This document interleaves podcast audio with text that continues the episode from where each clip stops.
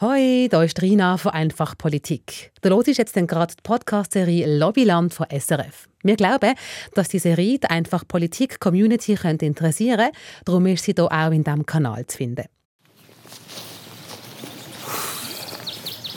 Du weißt schon, Isa, wir hätten das Bändchen können nehmen. Ja, ich sehe es. Aber weißt du, ich finde das Auflaufen auf den Gurten einerseits gesund und andererseits noch so symbolisch, oder?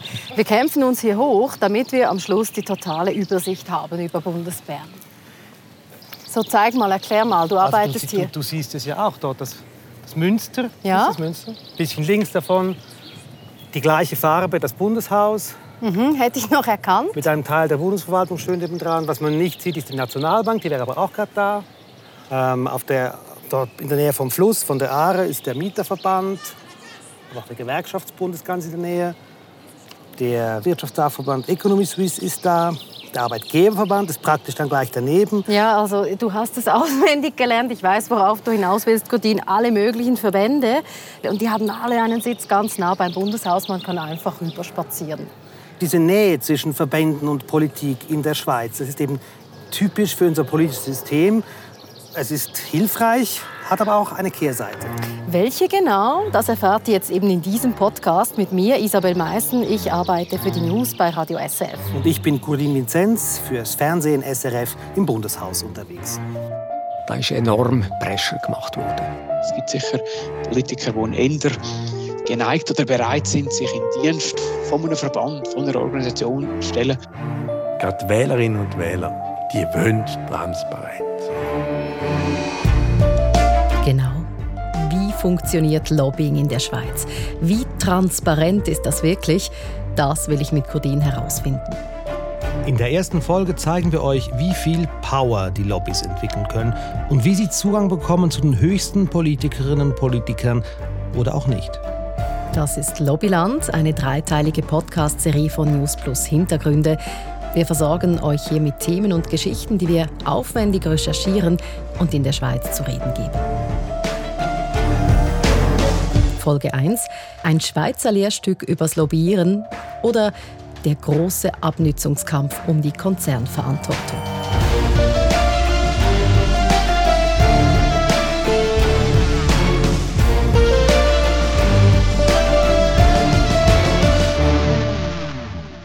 So, jetzt schnips ich dreimal. Und schon wirkt die Podcast-Magie. Wir sind runter vom Gurten und stehen auf dem Bundesplatz in Bern. Oder wir stellen es uns zumindest vor.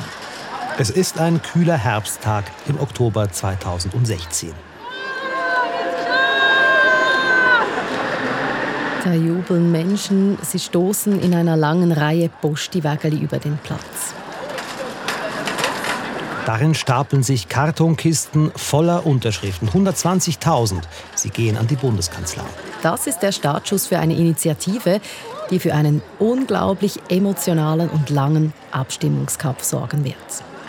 Ich würde sogar sagen, so einen langen Abstimmungskampf gab es wohl noch selten in unserem Land. Man kann sagen, mit der Einreichung beginnt direkt schon der Abstimmungskampf. Und er ist ein Lehrstück darüber, wie Menschen in der Schweizer Politik mitmischen, die gar nicht in ein politisches Amt gewählt worden sind, sondern für Verbände und Organisationen lobbyieren, versuchen, politische Entscheidungen in ihrem Interesse zu beeinflussen.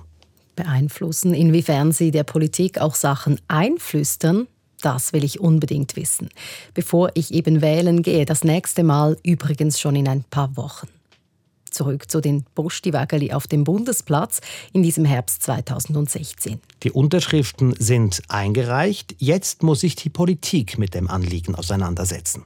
Sagen wir doch noch ganz kurz, worum es da genau ging. Die Initiative wollte, dass Schweizer Konzerne dafür gerade stehen müssen, was sie an ihren Standorten im Ausland machen. Wenn zum Beispiel in einer Mine in Angola Kinderarbeit geleistet wird, was in der Schweiz verboten wäre. Oder wenn ein Schweizer Konzern irgendwo auf der Welt die Umwelt verschmutzt. Die Wirtschaft sagte, sie könne grundsätzlich hinter diesem Anliegen stehen, aber ja, das Hauptproblem der großen Wirtschaftsverbände und der Konzerne war das Wort Haftung, dass sie haften sollen, also Geld zahlen müssten, wenn irgendwo etwas schief geht. Es sei denn, sie könnten beweisen, dass sie nichts damit zu tun hatten. Das Seilziehen um die Konzernverantwortungsinitiative begann schon 2015. Das war also noch vor diesem Moment, als die Unterschriften eingereicht wurden. Da organisierte sich ein Teil der Konzerne schon in einer Gruppe. Lange bevor ich als Stimmbürgerin davon gehört habe. Ja, und auch lange bevor das Parlament sich damit auseinandersetzte. Und der parlamentarische Prozess, der dauerte dann drei Jahre. Drei Jahre, das ist eine ziemlich lange Zeit. Das sagt rückblickend auch die Frau, die damals die Kampagne für die Konzernverantwortung geleitet hat. Rahel Ruch heißt sie. Heute ist sie Großrätin im Kanton Bern für die Grünen. Vom November 2017 bis im Juni 2020 ist der parlamentarische Prozess gegangen. Und ich glaube, ähm, es gibt wahrscheinlich keine andere Vorlage, wo man jedes, jede Möglichkeit, die das Parlamentsrecht äh, bietet, hat ausgeschöpft und verschiedenste Manöver hin und her sind gegangen. Es wurden also alle Register gezogen. Das ist wohl einer der wenigen Punkte, wo sich Ruch mit der Person einig ist, die damals quasi ihre Gegnerin war. Was ich sicher sagen kann, ist, dass es der längste Abstimmungskampf aller Zeiten war. Dönis Laufer von Swiss Holdings, das ist der Verband der großen Konzerne. Er vertritt Holcim, Nestle, Novartis, Syngenta und so weiter. Dönis Laufer ist da Mitglied der Geschäftsleitung und sie war damals federführend bei der Gegenkampagne. Jetzt keine Seite bestreitet, dass man jahrelang das Maximum gemacht hat, um die Leute im Parlament und um die Öffentlichkeit zu überzeugen.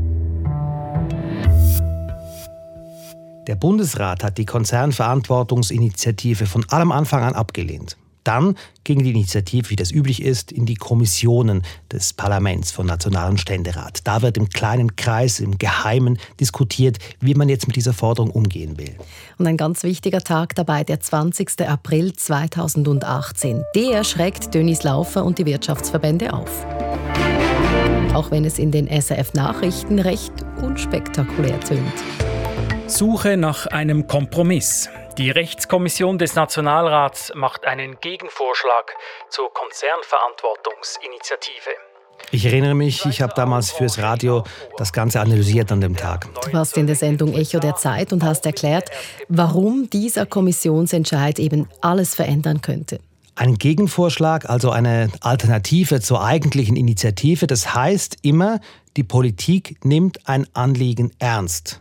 Und in diesem Fall sollte dieser Gegenvorschlag das Kernanliegen der Initiative übernehmen, wenn auch etwas abgeschwächt. Abgeschwächt, weil zum Beispiel Schweizer Konzerne hätten haften müssen für Verfehlungen im Ausland, nicht aber auch für ihre Lieferanten dort.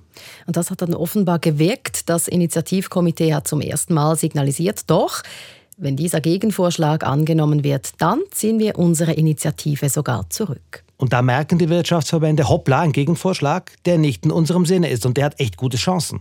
Und während der Gegenvorschlag dann im Parlament ein Jahr lang hin und her geschoben wird, tobt hinter den Kulissen der Lobbykrieg bis an die Spitze hinauf. Im Januar 2019 übernimmt die damals neue Bundesrätin Karin Keller-Sutter das Zepter im Justizdepartement von Simonetta Sommaruga. Sie haben mich eben in den Bundesrat gewählt und haben mir damit Ihr Vertrauen ausgesprochen. Ich danke Ihnen von ganzem Herzen dafür. Und schon im Februar trifft sie Heinz Karrer und Monika Röhl. Das sind die Spitzen des Wirtschaftsdachverbandes Economie Suisse zum Antrittsgespräch. Antrittsgespräch, gell? Das ist jetzt an sich nicht so außergewöhnlich? Nein, das ist nicht außergewöhnlich. Vor allem ist ja Karin Keller-Sutter eine bürgerliche Bundesrätin. Aber wir haben bei den Recherchen für diese Serie herausgefunden, an diesem Tag, bei diesem Antrittsgespräch, bringen die beiden direkt das Thema Konzernverantwortung aufs Tapet. Solche Treffen sind ja grundsätzlich nicht öffentlich, aber in der Schweiz gibt es ein Öffentlichkeitsgesetz. Alle, gerade auch wir Journalistinnen und Journalisten, haben das Recht, Einsicht zu verlangen in Dokumente oder Vorgänge.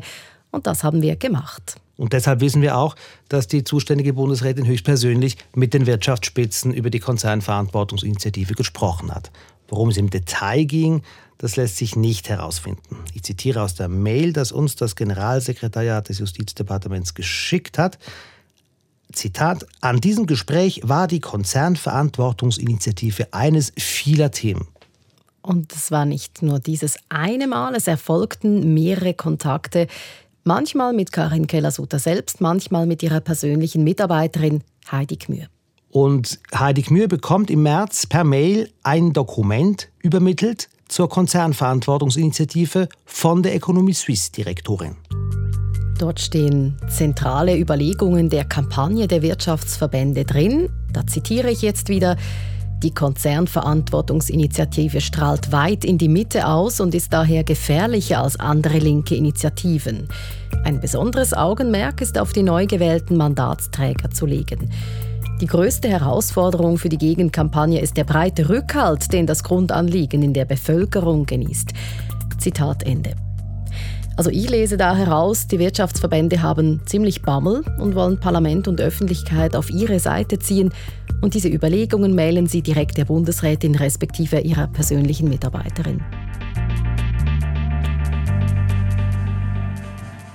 Diese sagt uns gegenüber zwar, sie habe das Dokument gar nicht gelesen, aber ja, Economy Suisse hat Argumente platziert an höchster Stelle. Und es gab dann im Herbst nochmals einen direkten Kontakt. Das war Ende Oktober ein Telefongespräch mit dem neuen Präsidenten von Economy Suisse. Auch dort wissen wir dank unseren Dokumenten die Konzernverantwortungsinitiative war Thema. Und auch der Wirtschaftsverband der Großkonzerne Swiss Holdings versuchte in der Zeit hoch oben zu lobbyieren.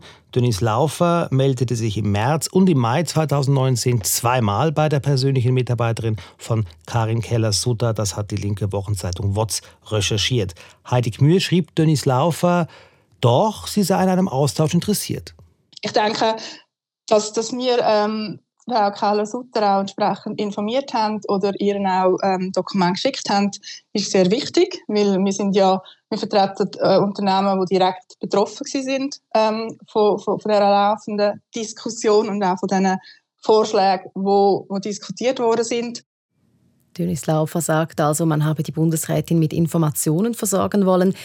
Im Juni dann verlangt die persönliche Mitarbeiterin der Bundesrätin laut WOTS weitere Unterlagen dazu. Und im August, da passiert dann etwas Entscheidendes. Da bringt Karin Keller-Sutter einen neuen zweiten Gegenvorschlag ein, und zwar einen, der deutlich abgeschwächt ist. Da, also nach diesem Vorschlag, müssten die Konzerne nicht mehr haften, gar nicht mehr, sondern nur noch Bericht erstatten über das Thema. Karin Keller-Sutter bringt das so in den Bundesrat und kommt dort auch durch. Das sieht jetzt ein bisschen so aus, als hätte Swiss Holdings die Bundesrätin auf das Thema gelupft und dann erst noch ihr gesagt, in welche Richtung sie einen Vorschlag machen solle. Denn die Eckwerte eben in diesem zweiten Gegenvorschlag, die kommen ja den Wirtschaftsverbänden entgegen. Ja, also das, was sie am meisten stört, das ist jetzt weg, das Wort haften. Die Konzerne haften nicht für Vorfälle im Ausland. Und genau diese Eckwerte übernimmt der Ständerat dann für diesen offiziellen neuen Gegenvorschlag. Wurde da etwas eingeflüstert? Dennis Laufer sagt Nein. Das Instrumentarium vom, vom indirekten Gegenvorschlag haben wir nicht aktiv eingebracht. Wir haben nichts diktiert, sagt also Dennis Laufer, obwohl sie mit der persönlichen Mitarbeiterin von Karin Keller-Sutter in Kontakt war. Heidi Kmühe, die persönliche Mitarbeiterin, ihr Name ist jetzt schon ein paar Mal aufgetaucht. Als persönliche Mitarbeiterin ist sie wichtig, Leute wie Sie sind zentrale Ansprechpersonen der Bundesrätinnen und Räte, leiten Informationen weiter, betreuen politische Dossiers. Und darum fragten wir Sie direkt. Haben die Wirtschaftsverbände der Bundesrätin einen Gegenvorschlag in ihrem Sinne quasi diktiert oder gar vorformuliert? Ihre Antwort ist sehr deutlich. Niemand habe der Bundesrätin etwas eingeflüstert. Nein, das ist äh, falsch. Swiss Holding ähm, und abgesehen davon auch Economisys haben die Epidemie für den Gegenvorschlag lobbyiert. Ähm, Im Gegenteil, die Wirtschaftsdachverbände haben keinen Gegenvorschlag wollen. Der Gegenvorschlag war ein Anliegen von der Politik. Die Wirtschaft ist dann später auf den Zug aufgesprungen und äh, wobei dann Swiss Holding sogar den neuen Gegenvorschlag im Parlament auch noch abschwächen Heidi Gmür nimmt auch Stellung zu einem zweiten Kritikpunkt, nämlich die Bundesrätin habe ihre Variante extrem spät ins Spiel gebracht und die lange Arbeit des Parlaments damit quasi ausgehebelt. Es ist das ganze Dossier hat, es, hat einen ungewöhnlichen Lauf genommen, oder? Wegen ähm, üblicherweise das Parlament, wenn es einen Gegenvorschlag will, ähm, das in einer, über eine parlamentarische Initiative zum Beispiel macht. Es gibt auch andere Möglichkeiten. Es findet auch eine Vernehmlassung statt. Da haben sie es aber in die, Aktie, in die laufende Aktienrechtsrevision hineingepackt ähm, und, der und der Bundesrat hat so gar nie die Möglichkeit gehabt, formell ähm, dazu Stellung zu nehmen. Und das hat man nachher dann, hat eigentlich der Bundesrat keine ähm, Stimme gehabt. Und der Bundesrat hat aber von der Verfassung her auch ähm, jederzeit auch bei laufenden Geschäften ein Antragsrecht. Also das zentrale Argument von Heidi Gmür ist, Karin Keller-Sutter wollte dem Bundesrat nochmals Gelegenheit geben, sich zum neuesten Stand zu äußern. Das klingt für mich noch plausibel. Ja, das ist ja formell alles korrekt und richtig, was Heidi Gmür sagt, aber ich muss schon sagen, als Bundeshausjournalist habe ich viele Gegenvorschläge kommen und gehen sehen und ich muss sagen, dieses späte Eingreifen des Bundesrats in diesem langen Prozess ist doch sehr ungewöhnlich. Und ja, er hat das Recht dazu, er kann jederzeit irgendeinen Antrag stellen, aber er muss es nicht tun. Und er macht es in dieser späten Phase mit einem eigenen Gegenvorschlag, nachdem schon einer auf dem Tisch liegt, der breit abgestützt ist. Dabei hatte der Bundesrat durchaus schon Stellung genommen, schon 2017 gesagt, wir wollen keinen Gegenvorschlag. Also das ist schon sehr außergewöhnlich. Es ist also ein formelles, ein technisches Argument, ja. sagst du, dass wir da hören und kein inhaltliches. Ja, genau, finde ich ja. Als Journalistinnen und Journalisten gewichten wir ja Indizien, Aussagen von allen Seiten, machen daraus ein möglichst plausibles Bild.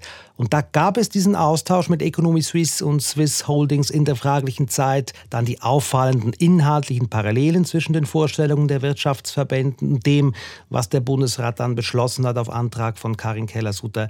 Es ist für mich doch schwer vorstellbar, dass das alles reiner Zufall ist.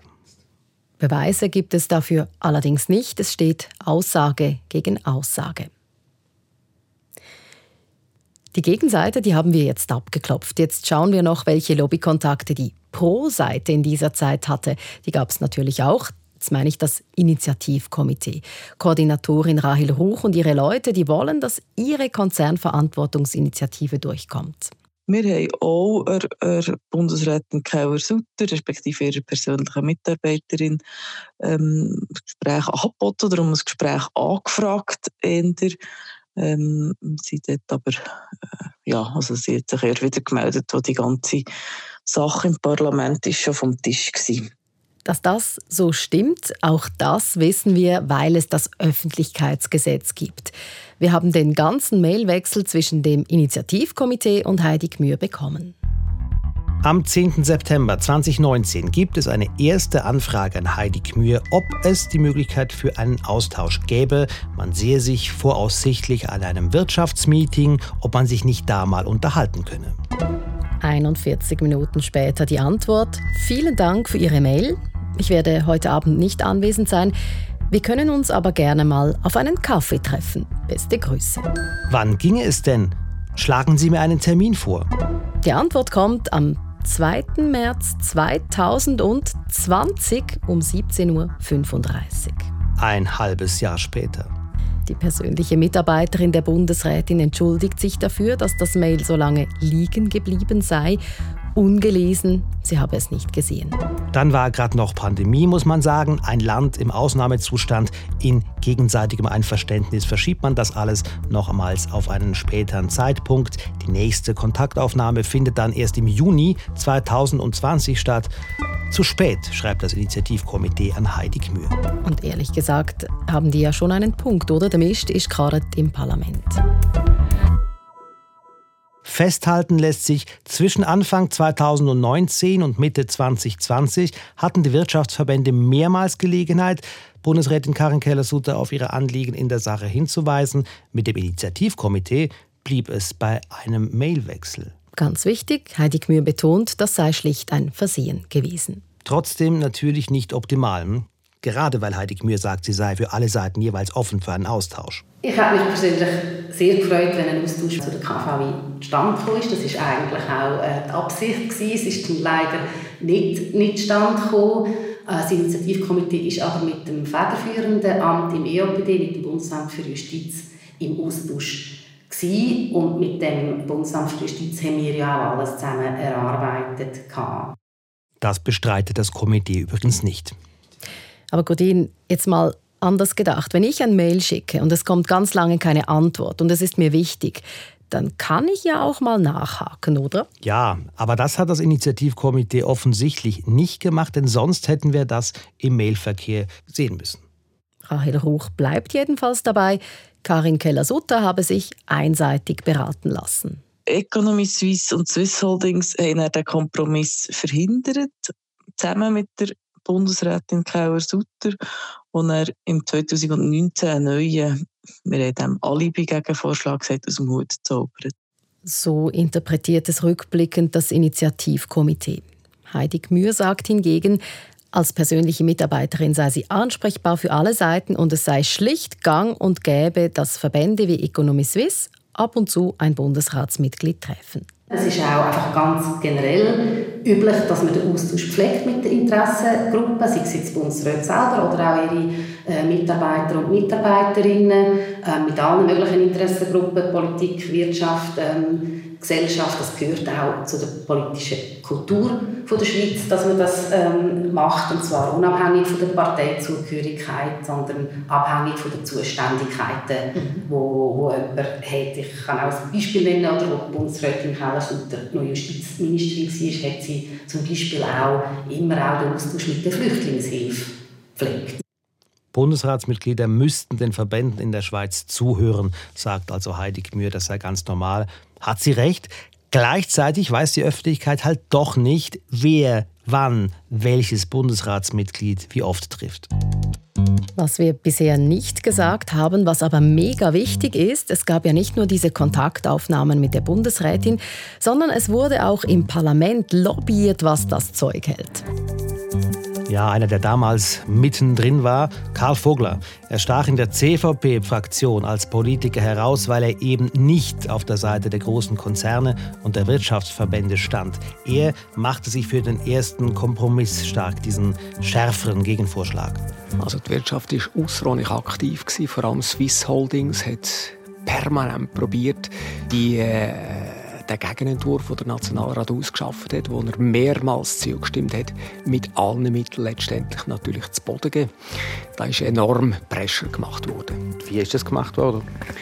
Ja, man hat natürlich äh, quasi im Einzelabrieb jeden Parlamentarier, jede Parlamentarierin bearbeitet und gesagt, da kann man äh, der Gegenentwurf vom Nationalrat, der ist für die Wirtschaft des Teufels, darf man nicht unterstützen. Und da ist über jahrelang, jahrelang natürlich entsprechender Druck aufgebaut worden. Vogler redet von Pressure, von Druck. Das haben nicht alle so erlebt. Hans-Uli Vogt von der SVP, der war in seiner Partei der Einzige, der sich auch für diesen Gegenvorschlag eingesetzt hat, den die Wirtschaftsverbände eben nicht wollten. Der war also auch auffällig im bürgerlichen Lager. Er habe aber keinen Druck gespürt. Das nimmt man zur Kenntnis. Das ist legitim, dass solche äh, Verbände ihre Position einbringen. Mit dem habe ich persönlich nie ein Problem gehabt. Ob Lobbying also als Druck empfunden wird, das ist ganz unterschiedlich auch in diesem Fall. Dass Swiss Holdings mit den Leuten geredet hat, sie sogar einzeln ins Gebet genommen hat, das bestreitet Dönis Laufer nicht. Das sei normal und sei auch transparent. Und auch ihre Gegnerin Rahel Ruch sagt, sie hätten natürlich alles gegeben, um die Leute im Parlament auf ihre Seite zu ziehen. Wir wissen auch, dass Rahel Ruch und andere von der Konzernverantwortungsinitiative Badges hatten, um in die Wandelhalle im Bundeshaus hineinzukommen. Der Rest ist Geschichte. Das Parlament konnte sich nicht einigen auf eine Variante und so kam es zur Volksabstimmung, zu einem hochemotionalen Abstimmungskampf und zu einem ultraknappen Entscheid gegen die Konzernverantwortungsinitiative. Was war jetzt da letztlich entscheidend? War es das intensive Lobbying durch die Wirtschaftsverbände? Hat Bundesrätin Karin Keller-Sutter ihre Informationen dankbar aufgenommen? War der zweite Gegenvorschlag dann der Gamechanger? Und wie entscheidend waren die einzelnen Kontakte, die es gab, wirklich? Abschließend wissen wir es nicht. Die Interpretationen widersprechen sich. So, Godin, was machen wir jetzt mit all diesen Infos, mit diesen Erkenntnissen? Also die Konzernverantwortungsinitiative ist sicher ein Extrembeispiel in gewissem Sinne, aber auch ein Schulbeispiel. Ein Schulbeispiel dafür, dass Lobbying ab dem Moment schon beginnt, wo eine Initiative zustande kommt. Ja, vielleicht sogar schon vorher. Und jetzt interessiert uns natürlich eure Meinung. Hätte das Initiativkomitee vielleicht mehr tun müssen, um auch einen Kontakt zur zuständigen Bundesrätin zu bekommen? Oder hätte sich Karin Keller-Sutter umgekehrt bemühen müssen, mit den InitiantInnen zu reden, wenn sie ja mit den Wirtschaftsverbänden über die Konzernverantwortungsinitiative gesprochen hat? Oder habt ihr andere grundsätzlichere Fragen rund ums Thema Lobbying? Die sammeln wir gerne. Wir lesen unsere Mails, versprochen. Schreibt uns auf newsplus.srf.ch.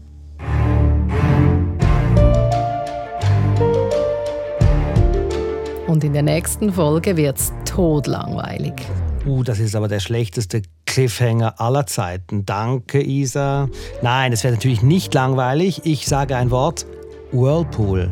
Ja, ich meinte ja nur, das Wording ist langweilig, weil wir sind dann in der Bundesverwaltung.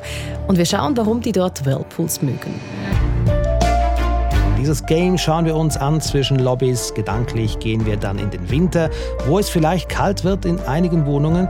Stichwort Strommangellage. In den Whirlpools der Hotels aber schön warm bleibt. Das war Lobbyland Folge 1, ein Podcast von News Plus Hintergründe. Abonniert doch den Kanal, damit ihr nichts verpasst und bitte bewertet uns, wenn es euch gefällt. Ich bin Gurdin Minzenz, Bundeshausredaktor fürs Fernsehen SRF. Und ich bin Isabel Meissen, Newsjournalistin und Moderatorin bei Radio SRF. Wir beide sind verantwortlich für Inhalt und Recherche hier.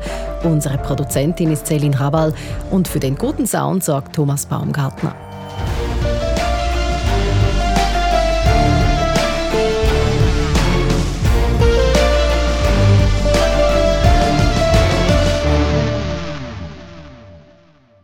Das ist ein Teil der SRF-Podcast-Serie Lobbyland. Die nächste reguläre Folge von Einfach Politik gibt es schon bald, nämlich Ende Monat. Wenn ihr Lust habt auf noch mehr Serien wie Lobbyland, dann empfehle ich euch den Podcast-Kanal News Plus Hintergründe. Tschüss und bis dann.